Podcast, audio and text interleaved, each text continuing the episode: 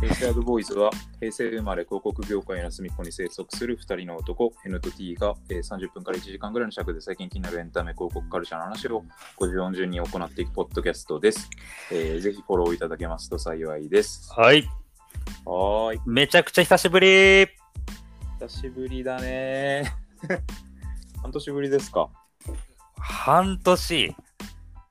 半年経ちました。あのおー前回の更新が4月頭ぐらいだったので、これ今撮ってるのが9月頭なんですけど、約半年ぶりですね。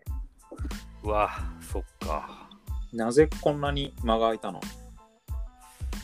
やっぱコロナのあせいじゃ僕ないは久しぶり、久しぶりなんですけど、僕は N って、もう一人が ?T です。久しぶりだな、この感じね。コロナのせい。まあちょっと僕に変化があったからじゃないちょっといろいろ。なんかあったっけあのー実はね、実は。はい。あの、5月に結婚しまして。え よ ありがとうございます。誰向けなのか全然わかんない確かにそれな。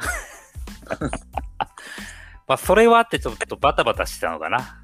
多分確かにね。N も、N こと僕も、6月に結婚式があって、そうか。で、その後もちょっとバタバタしてたりしてて、気づいたら夏が終わっていたという感じなんですけど、まあちょっと自粛生活も長引いてきて、 いや、長いよ。すっかりこの平成アドボーイズのことを忘れていたので、ちょっと定期的に更新していこうかなというところで、また集まったわけですけど。はい。いや、やりたかったよ。やりたかった。やりたかった本当に。いややりたかった。話したかった、もいやう。うーん。いろいろあったしね。いろいろあったね。あったよ。まあ結婚してるぐらいだからね。そうだよね。あもう新しい家にはい。あの、新しい家に。新居。住んでいて、奥さんももう一緒に。そう。そうなの。だからちょっと声のボリュームとか本当抑えなきゃいけないけどね。気持ちこの時間。気持ちかなりでかいけどね。うーん。そうだよね。ちょっと声張った方がいいかなと思って。そうですよ。まあなんか最近ね、あのー友人も、友人かな友人もポッドキャストというか、なんかすごいやってるみたいで、それに触発されたというのもありですかね。そうね。うん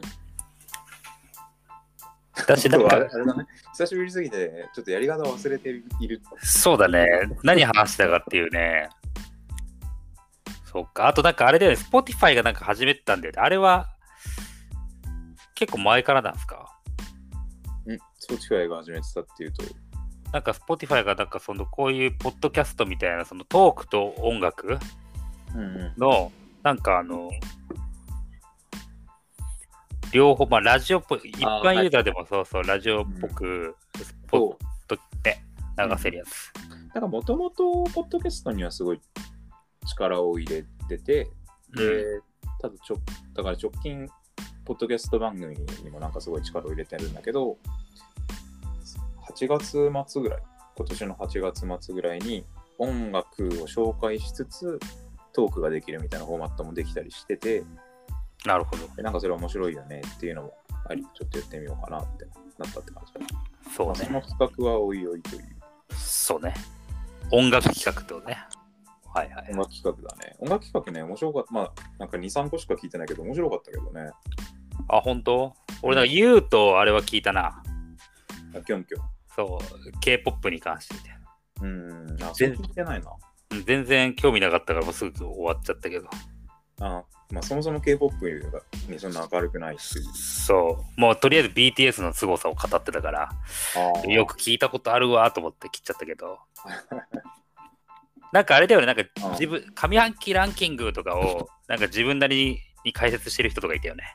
あー、そうなの。それすら聞いてないけど、なんか俺が聞いたやつは、あの、レイワーギャルズのポッドキャストみたいな、まあ、ちょっほとう、アッコゴリラとか、ラッパーの、いやーはいはい。が、あの中小中高ぐらいの時の思い出の曲を当時の思い出とともに語るみたいなフォーマットで番組やってて、あー面白い。あのだからモームスとかはいはいはい。ケミストリーで朝やんすごかったよねみたいな話なるほどね。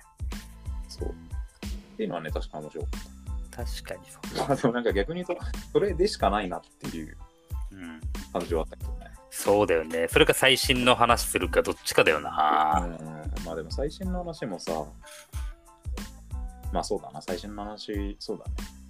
30歳ぐらいになったからあんま興味ないなって思っちゃったけど、普通は興味あうん。俺ら語ったとてなんだけどね。るよね。うん。まあでもそういうおじさん、おじさんっていうのもなんかおこがましいけど、から見た今のチャート、これが流行っとるねんみたいなのとかも面白いかもしれないけど、ああ、これ何みたいな。アドって何みたいな。そうそうそう。全然わかんないもんな。うん、確かにわかんない。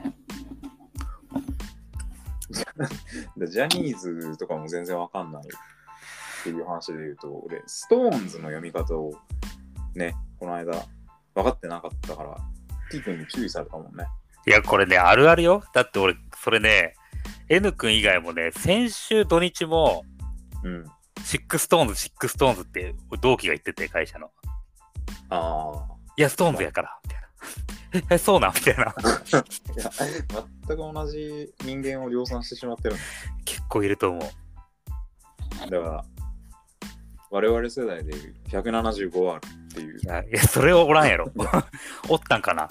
いや、当時いたと思うけど、ちょっと上の世代だと。本当まあ、俺ら、僕たち30前後ぐらいの人はいないと思うけど。なるほどね。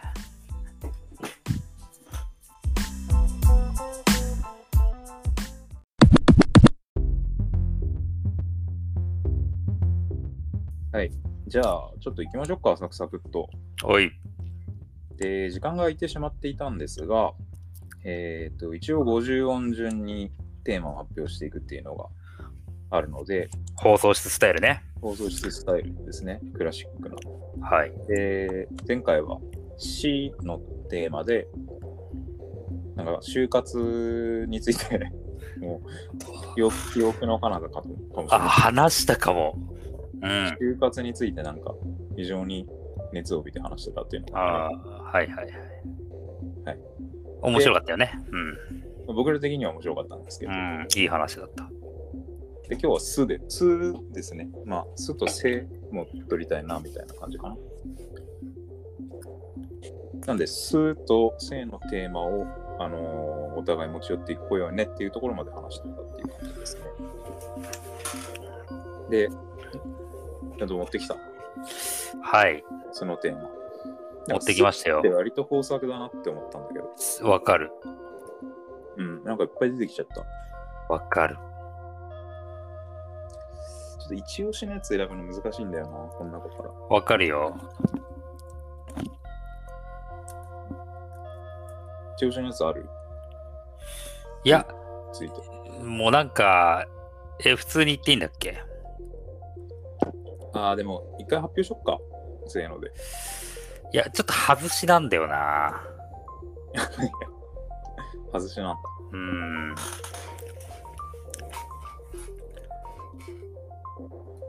いろいろあるね。わかるよ。うん。漫画も番組も、なんかゲームも、う映画もいろいろありますね。ん。そうね、俺。俺も話したいのがみ3つぐらいあるけど。もういいよ、じゃあ。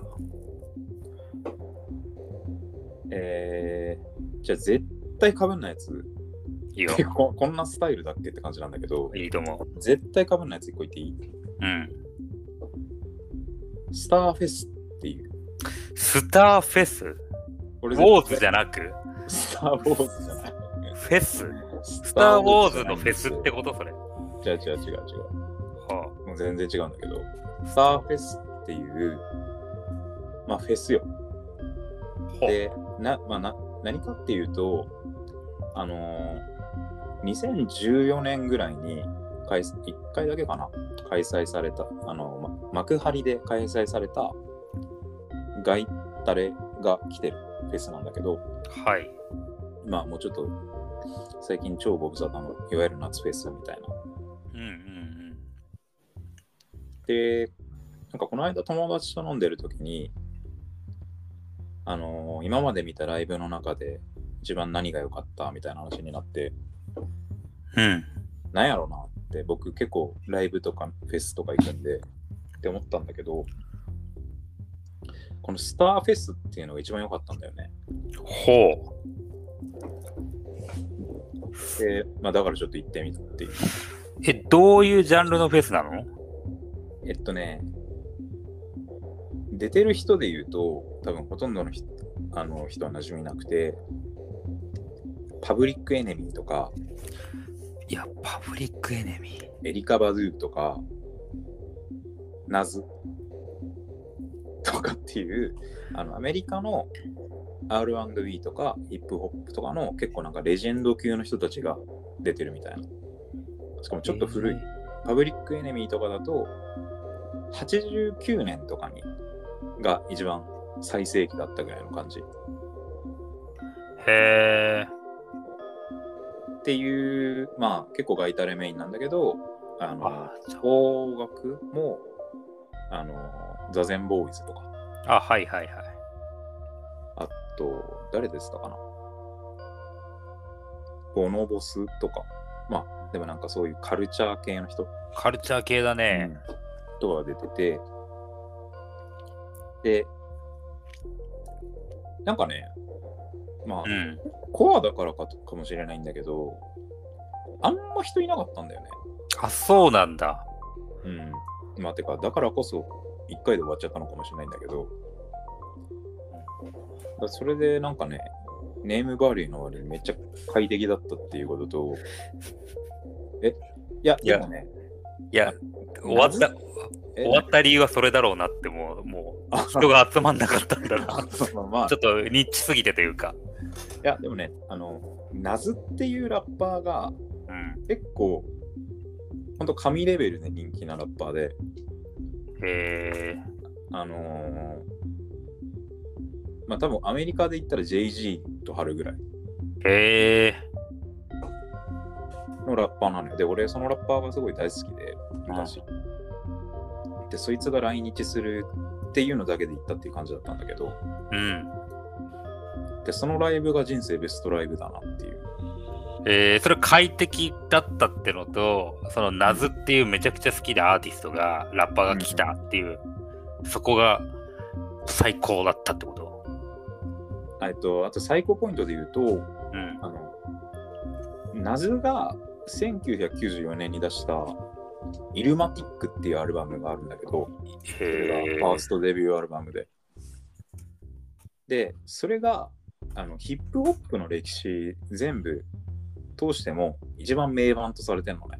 マジでうんそれ言い過ぎちゃうのあでそれを知らないやつは本当モグリみたいな感じなんだけど、あ、ヒップホップ好きでってことね。そうそうそうそう。で、まあね、ナンバーワンじゃないかもしれないけど、歴代ベスト10枚ヒップホップで選んでくださいってなったら絶対入るって感じのアルバムで。へであのその謎がそのライブがフェスがあったのが2014年だからそのその年にねイルマティックから発売20周年の映画が公開されるとかでそのプロモーションで来日したんだよね。え。なるほどね。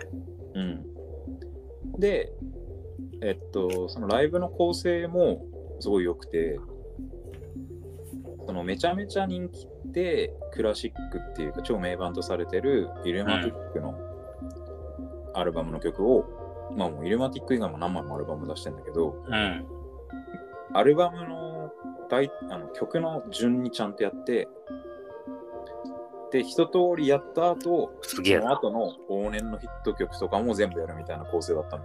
へえ、攻めてんね。そうそう。で、大鳥だったから、あの、ちょっとこれ記憶定かではないんだけど、少なくとも1時間半ぐらいやってたような気がするんだけど、で、めちゃくちゃ自分が好きなアーティストが、まあ、ガイタレでさ、来日して、そんな尺でさ、しかも、めちゃめちゃ聴いた、超昔のアルバムの曲、最初から最後まで全部やることなんてないから。やばいね、それはね。そうそうそう。だからそう、まあ他にもね、あの別のライブとかでこれ超良かったなとかは確かにあったんだけど、うん。これが一番メモリアルだったなっていうランキングで言うとこれかなっていう。なるほどね。だから俺らで言うアメリカ、あの、グリーンでアメリカンイディオットを、アルドビッチから最後までやるとか、そういうことだよね。ちょっと浅い、 ちょっと浅いんだけど、ちょっと浅いよね。いや例えばもグリーンデーか。なんかもうちょっと初期のアルバムとかなのかもしれないんだけど、ああ、ほんと。あ、だから、あのーなんだっけ、ニルバーナのさ、赤ちゃんが泳いでるアルバムあるじゃん。最近訴えられたやつね。さっき訴えられたやつ。まあ、ニルバーナはもうカートコバーンなくなっちゃってるからできないけど、あれを全部本人たちがやるみたいな感じ。うなるほどね。ん。アルバムの、アルバムっていうか、知名度で言うと多分ニルバーナとか、クイーンとかになってないぐらいえー。はいはいはい。だって自分が好きなアーティストとかがさ、うん。ファーストアルバムの曲、あファーストアルバムの曲順の通りにやったら、それだけでかなりやばくないやばい。最初それ気づかないわけじゃない。1曲目で、あアルバムの1曲目と同じ曲やってるわと思って、2曲目ぐらいでようやく気づき始めるでしょ。あれこれこれまさかみたいで、3曲目で確信に変わるっていう。な。うん。しかも、ああ、いいね。大体そういうのってめちゃ込みだからさ、例えばサマーソニックとかうん。行ったりとかしても、パンパンだからさ、超後ろの方で見てるって感じになると思うんだけど、幕張だからなんか砂浜にステージがあって、結構ガラガラで、えで、ガラガラなんだけど、まあなんか、アーティストたちは、なんかいい感じに上がってるみたいー、な。めちゃくちゃいいっつって。だかそうそうそうそう。らビッグビーチやってるとこが、あの砂浜ね。あ、そうそう、かつてのね、うん幕張の、あの、奥の方が。めちゃくちゃいいね。うん。っていうのをね、っていうのがあった。はあ。スターフェス、俺なんかね調べたら、スターフェ全然違うスターフェスが出てきたから違ったわ。ス。うん。ね、それは何だったのえ、なんかね、2012年、13年に行われた、日本一早い夏フェスをコンセプトにお台場でやったフフェスで、それもね、なんかね、要はデックスピストルズとか、なんか当時のそっち系 DJ あ、でものなん、か、そうそうそう、運営同じかもね。下手しそたうなら。のかな。なんかね、ちょっとカルチャー感はあるよね。うん。電気グルーヴ出たり。あーでもなんか同じかもしれない。まあ、なんだろうな、2014年がすごい良かったっていう、まあ、以降開催されてないから幻のフェスなんだけど、 幻だね。赤字だったんだな。っていう、っていうマイナーな、あれでしたよ、これは。ああ、なるほどね。かぶんないわ。うん。思い出話だからね、単純な。ないね。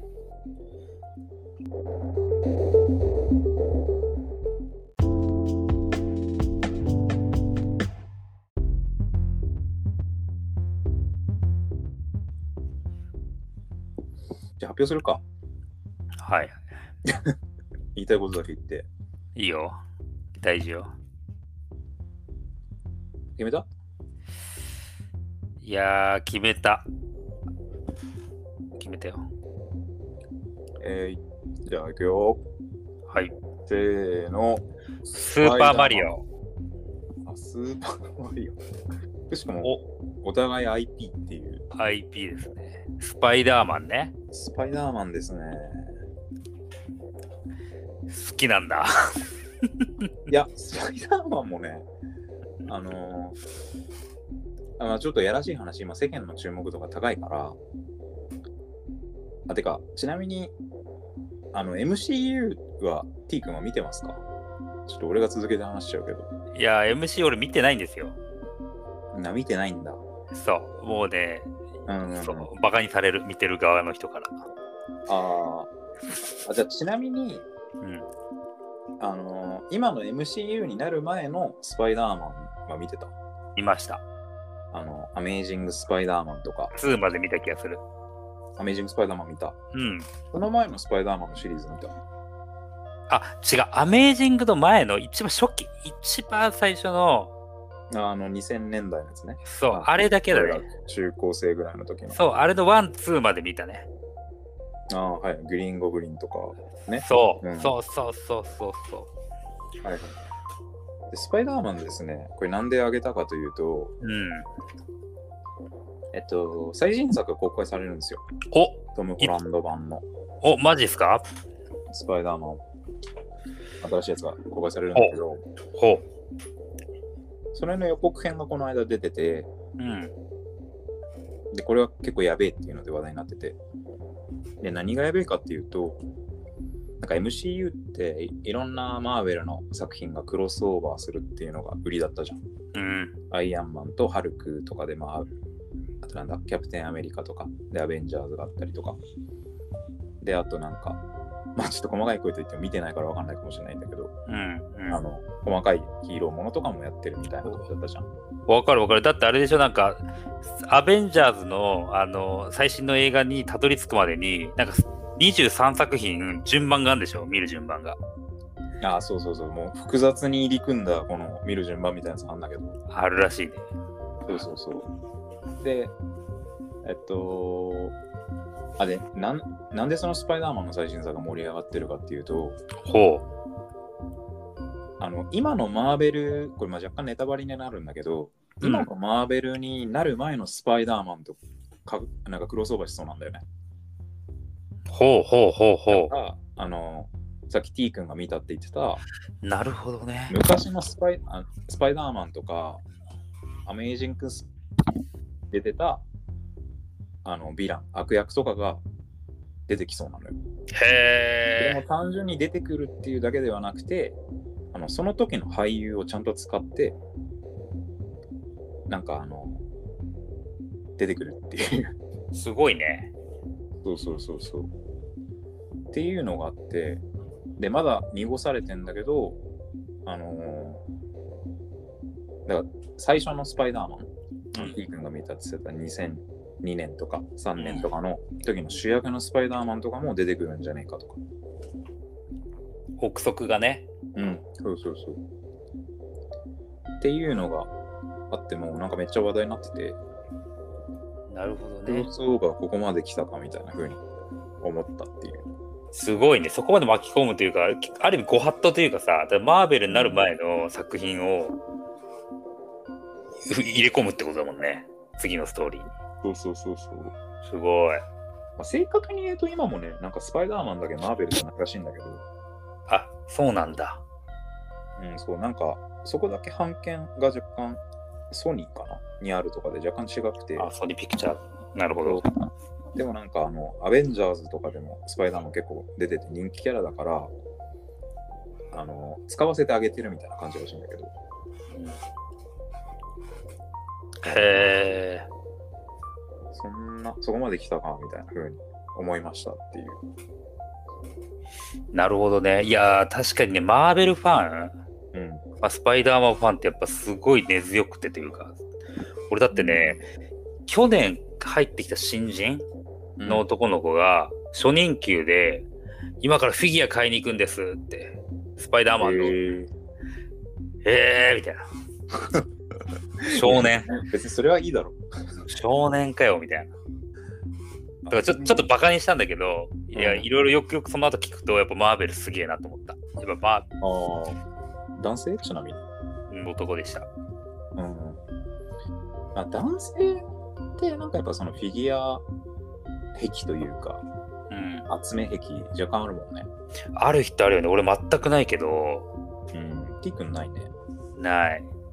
俺昔若干あったけど、ちょっともう最近やめたけど、萌え萌え系フィギュア。萌え萌えで、ね、あの、パンチラ見るのが嬉しいみたいな感じじゃないんだけ下ど。から覗 いて。下から覗いて。あ、見える見える。そうそこのためにスカート履いてるみ たいな家庭じゃないんだけど。いや、なんかあの、ベアブリックとか、ああれは過去おしゃだよお。しゃれ系のやおつし。ゃおしゃ。そうそう。うん。ただなんかそれをおしゃれと思っているマインドがおしゃれじゃないみたいな。まあちょっとおじさん感出たね。ベアブリックとかね、ちょっとね。そうそうそう。いや、そうなのよ。わかちょっとるけど前。ちょっと前は、あの、すごいでっかいベアブリックを、 あの、玄関とかに置きたいなとか思ってたタイプだったから。わかる。いやけど、金持ちも置いてたもんね。金持ちのカルチャー系の人大体置いてるよね、そう自そう宅に。そうそわかるわ。う。YouTuber 感ね。うん。うん、てか、ヒカキンの家とか実際置いてあったと思うし。あ、置いてそう。うん。シュプリームとのやつなのか、何なのか。そう。えー、見よっかな。けど、すちなみにす、マーベル全く見たことないですってなったら、うん。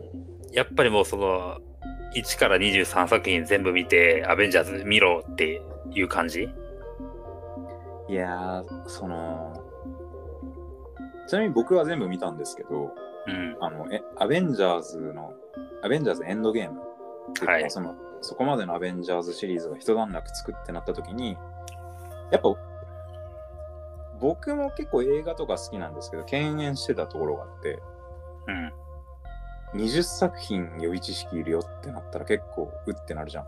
なる。なんだけどまあ、これ見とかなあかんなと思って、エンドゲーム見る前に全部見るっていうのをやったんだけど、やったんだ。そうやったんだけど、まあ、もう途中から何見てるか分かんなくなるけどね、飲みすぎ て。誰の話だっけ、これみたいな。いや、そうだよね。うん。ヒーロー何人おるんみたいな感じになってくるから。なんかその20作品をダイジェストで2時間にまとめてほしいな。まあでもそういう動画もあるんじゃない多分。 YouTube とかあんのかなあるか。うん。絶対あると思うよ。ニーズは超あると思うし。あるね。だからね、20作品のうちのおすすめみたいな話だっけ、そう、ああの、うん見たことない人に勧めるんだったら、うん。これは見た方がいいっていう。ああ、そうだ。まあでもあれじゃないやっぱ最初のアベンジャーズじゃないああ、そうなんだ。一作品目ね。アベンジャーズのね。うんうん。あれもね別に単体で面白いから、うーん。あれで見てハマんなかった。まあでもあれだけでハマるって人は少ないのかな。なんか結局、醍醐味っていうとやっぱクロスオーバーっていうか、別々の作品で活躍してたやつらが、一つのやつで盛り上がるってとこだもんね。うん。それで言うとなんだろうな。アイアンマン1かな。ああの、最初のアベンジャーズよりさらに前の。あ、わかる。出てくそれはる。わかるな。うん。アイアンマン1は、その、新しい MCU の一番最初に出た作品だから、2008年ぐらいの、うん。ロバート・ダウニー・ジュニアが主人公で。で、それが、思ったよりメガヒットしたから、そそれ以降のシリーズが作られてんだけど、確かにすごいよくできてるし面白いから、逆に言うと、あれにはまんなかったらどれもはまんないような気がするね。なるほどね。じゃあ一回それを見て、あうんおもろってなったら、そっからね、いろいろ作品を見ていくのはいいと。そうだね。ああ、それはいいかもね。リスナーにとってもいい情報ですね、これはね。うんただまあ2008年だからさ確か言うても今見ると若干ちょっと古臭いなっていうのはなるかもしれない、 12年前か、13年前。うんうーん。なるほど。いや、けどね、もうこれあるある。あのね、広告代理店、うち CM 打ち合わせあるあるで、うんうん、もう、マーベルとアベンジャーズのリファレンスで出てきがち。ねえあー例としてね例として。例えば、アイアンマンのこうこう、こういうとこみたいなのがいいよね、とか、そういうイメージよくないみたいな。ああ、そうっすね、みたいな話とか、はいあとなんか、その、なんか演者何人か使ってて、やっぱアベンジャーズ的なみたいな、あクロスオーバーさせてみたいな、もう、めちゃくちゃ出るから、俺はその度に、うん、知ったかぶりをしてる、う相づちをつっーて、よくない打ち合わせだねそれうん。まあ、バレてると思う。こいつ入ってこねえな、そ そのれぐ時らい共通言語になってるってことだからねそう。特にそういう、ね、ものづくり好き系の人たちからうんもう愛されてるね。確かにうんいやーでも見た方がいいえ見るべきだと思うよ見ようんう。しかも、だからディズニープラスさ、なんか無料とかやってるよね。1ヶ月とか。確かね。あやってるやってるだからそこで一気見だな。ディズニープラスのね、無料の、あ、無料の通貨、新しくマーベルのドラマがそこで上がったりもしてんだけど、あそれも知ってるすごいんだよね。なんだっけなんてやつだっけいや、それはね、いっぱい上がってる。ワあいっンぱダービいなんジだョンとか、あとロキとか。もう、そっか。でそれはあれよ、あの、単独の映画を作ってはないんだけど、それまでのアベンジャーズシリーズに出てた人気キャラみたいなやつがドラマで活躍するみたいな。なるほどね。すげえ面白いんだよね、それも。じゃあ、普通に入会してんだ、ディズニープラス。あ、えっとね、今もうやめちゃったんだけど、それこそね、あのー無料期間で、あったよね、1ヶ月無料みたいな最ね。初のワンダービジョンってやつがすごい面白かったから、ワンダービジョンね。うん、それ見てた。ただなんかその後もね、ロキとか、今だとファットイフっていうドラマとかやってるらしい、アニメか、アニメやってるらしいんだけど、うん。それもすごい面白そうで、もう一回入ろうかなと思ってるけど。いや、見ましょう、これは。うん。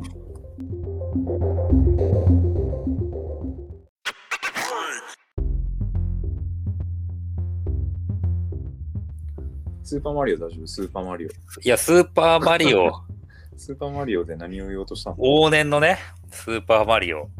いや、なんかね、なんだっけな、あの、そうそうそう、スーパーマリオってさ、もう、任天堂が生み出したもうビッグヒットコンテンツじゃないですか。で、なんかその誰開も、が知ってる。そう、開発者の、なんかね、本を読んだのよ。もう、勉強熱心だね。そう、なんかね、えっと、直感的な、なんか体験デザイン、体験を作る、直感的にいい体験を作る、なんかデザインの思考法みたいなことの話で、はい。違った。ちなみに、そう、そう、ちなみに質問なんだけど、うん、スーパーマリオって、何を、何をするとゴール何をするゲームでしょすごい、哲学的な、う何をする、なんだっけピなーチ姫を助けるじゃない。違うんですよ。えー、あのーなんか、各ステージのゴール周辺に置いてある棒みたいなやつにぶら下がるゲーム。いやー、もうちょっとね。あー、じゃあちょっと質問変えよ哲学哲う。学系哲学系いや、違う。このゲームは何をしたら勝ちでしょうかすごい。え、だっ何て、今言ってたね、クッパを倒して、ビーチ目を救えば勝ちとうか、んうんもうちょっと根本的な話。えー、なんだろう。何をしたら勝ちすごいなんか、ひろゆきと話してるのかと思ってたんだけど、YouTuber。そう。えー、何をしたら勝ちか。うんうーん。落ちなかったら勝ち。あー、まあちょっと近くなってきたね。ちなみに結構初期のマリオも含めてね。人を踏ん、人っていうか、クリーチャー、敵を踏んづける。クリーチャー言い方ねク。リーバチイャオーハザード、バイオハザードしすぎな。クリーチャーを、急になんかグロテスクな世界が話しちゃったけど、クリーチャーを踏んづける。いや、違うのよ。これもっとシンプル。えなえ走る。あー。ジャンプする。ああ、ちょっとしかし、えしかし、動あくい。いいいとこ行った。あいいとこ行った。いいとこ行った。そう、動くゲーム。そ動くゲーム。う。動いたら勝ち動いたら勝ち動いたら勝ちじゃないよね。い動かじゃない勝ちって何や、これ正解は、右へ行ったら勝ちのゲームなのよ。はいはい。右に行ったら勝ちじゃん。うんいや、じゃあいやあの、勝ちってところにあんまピンときてないな。だからまあそう、だからこの、なんだろうね、これ面白いのが、まあ超シンプルなわけよ。結局一番右に行ったら、このゲームは、あの、プレイヤーとして勝ちなんだというか、右に行けばいいんだってあいうシンプルなゲーー、ム。ゴーせル、ゴールっていうね。そう。で実はこれって全く言葉とかでも説明されてないんだけど最初のファースト画面でなんか情景とか、あとマリオが向いてる方向とか、クリボーがさ、来たりするじゃない。ってことで、直感的にはいプレイヤー自分で学ぶのよ。あこれ右に行けばええんやっていう。確かに。そう何も説明されてない気がする。と何も説明されてないんだけど、それは直感的に分かってる、分かるゲームなんだけど、なんかそこで面白かったのが、やっぱりね、あの、プレイ、なんだろう、体験する人ってすごく飽き性だし、すごい説明的されるとさ、もう嫌ってなっちゃうけど、そんぐらいシンプルに直感的に分からせることと、あと自分で気づくってのが一番重要な体験で、えそう。で、自分でやったことってやっぱり、ー、忘れないからってこと忘れないし、そうそうそう。そこはちょっと、おあ、あおちょっと興奮するポイントだったりするから、あそういう意味でマリ,、そうマリオを作った開発者ってのはめちゃくちゃ優秀というか、ーうんすごくすごく考え抜いこてのそう時代にね、そう、 30年以上前でしょ、多分。 3 80年代とかでしょ。うん。40年前ぐらいか、下手したら。そうそうすごいな。そうなのよ。言われて確かになと思ったんだけどさ、うん。なんかすごいゲームやるんだけどさ、最近、俺も。やってんのジャッジアイズでしょ、どうせ。ジャッジアイズの話してるんだけどさ、キムタク版龍が如くっていう、あの、キムタクが動かせるゲームなんだけど、一言で言うと。うん、そうだめちねゃ。くちゃイントロっていうか、チュートリアル長くて、長く感じちゃうっていう。こうや、このボタンを押したら、こいつらが殴れるぞ、みたいな。あ、けど最初の戦いのとこね、あ、そうそうそうそうそう。めちゃくちゃ長いね。チンピラみたいなやつに殴られてみたいな。あとはこういうモードもあるぞみたいな感じで、なんか尾行モードみたいなのでさ、あ、あるかも、ああるるかしたら尾行できるみたいな。でも。隠れんだよね。うん。 まあでもなんか、全然方向性は違うと思うんだけど、なんか、イントロ長いの、イントロチュートリアル長いの嫌だなっていうのは思うよ。もう離脱しちゃうよね。わけわかんないというか、早く早くみたいそうだね。な。うん。でも今の任天堂のゲームとかは、まあ最近やってないけど、まあそんな短いのかね。なんか全部が全部直感的に言えるわけではないような気もするそうだね。なんか、それは確かに今言えるかっていうとそうでもないし、うんまあゲームリテラシー上がってるからね、世の中の人うんうの。んだからもう変わってきているんだろうけど、まあ、まあ、投資ってことだよね。うんうんうスん。ーパーマリオね。そう。いや、けど俺、だからジャッジアイズで思ったけど、いや俺すごい最近感動したことがあって、これ知ってたかもしれないけど、あの、自分の夢としてさ、なんだろう、現実じゃない世界で、現実っぽい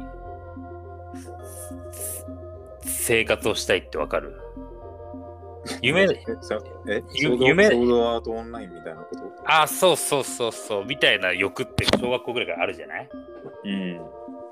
要はだから自分にノーリスクなんだけど、いろいろ本当に、本当の世界っぽくいろいろできるみたいなことが、うんうんなんかちょっと夢だってで、その時に、あの、当時小学校の頃、あの、ジー君いるじゃない僕らの地元の友達ね。うん友ジ人ー君ちすごいまあ過保護だったから、めちゃくちゃゲームあったんだ けちょっどとミ、ス入ってるけど。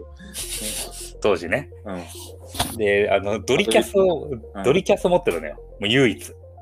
うん。なんかあれでしょシェンムーをみんなでやったみたいな。そう。俺、シェンムーやった時、衝撃で、シェンムーってさうん、当時にしてもすごいわけよ。コンビニがあって、コンビニで雑誌を見たりとか、うんうん。レジで会計したりみたいなのが当時画期的うわこれ本当のリアリティな世界にめちゃくちゃ近いことをゲームでなんか実行できんだみたいな感動しててわかるわかる。やばいやばいなと思って時経て最近ジャッジアイスのもの買ったけどで何かしらの情報見てた時に同じチームというか前身なんだねシェンムーがうんうん。知って知ってたよね多分ねあ、いや、それは知らなかったけど、そう、なんかごめんね、ちょっと話をしちゃうかもしれないけど、うんその話するんじゃなくて、2が出たっていう話するのかなと思っあシェンムー 2? た。あ出るんだうん。いや、最出近たんじゃないかな。あ出たんだプレステでその次日を経て。俺それは知らなかったあだからニュースだったのかなだからシェンムっていうゲームは、なんかね、すごいか当時ですらか画期的で、半端じゃなかったらしいけど、いやーやばい。なんかめちゃくちゃ無駄なことができるみたいなゲームなんだよね。そう、そうそう。人の人生の追体験というか、うんなんか時間軸とかゲームだからパッと飛ばすとかじゃなくて、3日後ここに行かなきゃいけないとかだったら、ちゃんと3日すごどっかで過ごさなきゃいけないとか、なんかそういう感じだよね。あー、けどそこまでやってたのかなうん。覚えてないけそどん、なんだった気がする。すげえな。超リアルに寄せたってことだね。うん。無駄も多いし。そうそうそう。だからなんかいまだに海外でもね、すごいシェンムーファンっていうのが一定数いて、なんかやり込みがすごいらしいけどね。いやー、すごいよ、これ。いえーごめんごめん。感動は何だったのや、だから、龍が如くを作ったチームの前身がシェンムーチームっていう、なんか俺ニュースで見たんだよね。あー、それが感動だったのと、あ、だから龍が如くも、確かあのにリアあのリアルさなんだと。リアルさなんだっていうことを。いやよかった、俺はだからシェンムーやりたいなと思ってたんだけど、あ、龍が如くでやれてたんだっていうあののが時、シェンムーに感動したのは間違いじゃなかったんだと。間違いじゃなかったし、なんかシェンムーをちゃんと自分の家でできなかった悔しさがずっとどっかあったわけよ、この30いやいやいや、人生で。言い過ぎでしょ。どんだけ影響受けたんだよ。いや、すごい本当にいいなと思ってた。だから、ああ、そこをなんか俺はやってたんだなっていう、うん龍が如くっていう作品でってことでずっと振あり落ちとた。あれだよね、一つ言うと、みんなでやるタイプのゲームじゃないよね。もう全然違うね。なんか、一人で謎解いていくみたいな感じでしょ、俺。めちゃくちゃ一人だから、俺 G 君が横でやってるのただ見てるだけだったけど、それですら面白かったからね。モブじゃん、モブ。だってもう、しかもちょっとエロ本っぽいのもあるのよ。やっぱあのコンビニのそのゲームの中に。中のそううん雑誌コーナーで、ちょっとグラビアみたいなのあって、うわーみたいな。それを見れるんだ、ゲームの中で。そう。で、ちょっと水着っぽい子が見れるんだけど、そんな、えーまあ当時小学生だったな。まあ、しかもドリドリームキャストの解像度だから、そんなにね、今考えたらね、だけど当時はめちゃくちゃ解像度いいわけよ。当時にしてみれば。当時にしては。なるほどね。まあハードが流行んなすぎたな。そうだね。まあでも、数十年を経てね、2が出てるぐらいだし。やっぱソフトはね。うん。シェンムーね。出てると思うけど、2。なんなら3っていうのまで出てきたよ。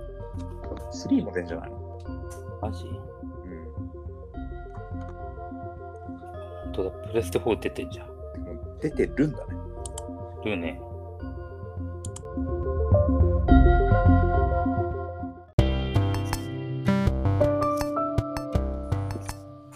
えーご意見、ご感想や話してほしいテーマと、えー出演希望者番組宛てのメッセージは、えーえー平成アドボーイズ .gmail.com までお願いします。なんか、これメッセージ来てほしいよね。ね、なんか DM くださいって感じだよね。 DM くださいだよね。うん。なんか、お便りとか送ってもらったら、ピュ神の速さで読む自信があるけどね、この。いや、ほんとそう。まあ、ちょっとゆるくやっていきましょう。うん。は仕い込むか、仕込むか。はい。仕込んでください。はい奥様に。 N くん喜ば喜ばせるために仕込んどく。はい。はい。じゃあ、そのテーマでした。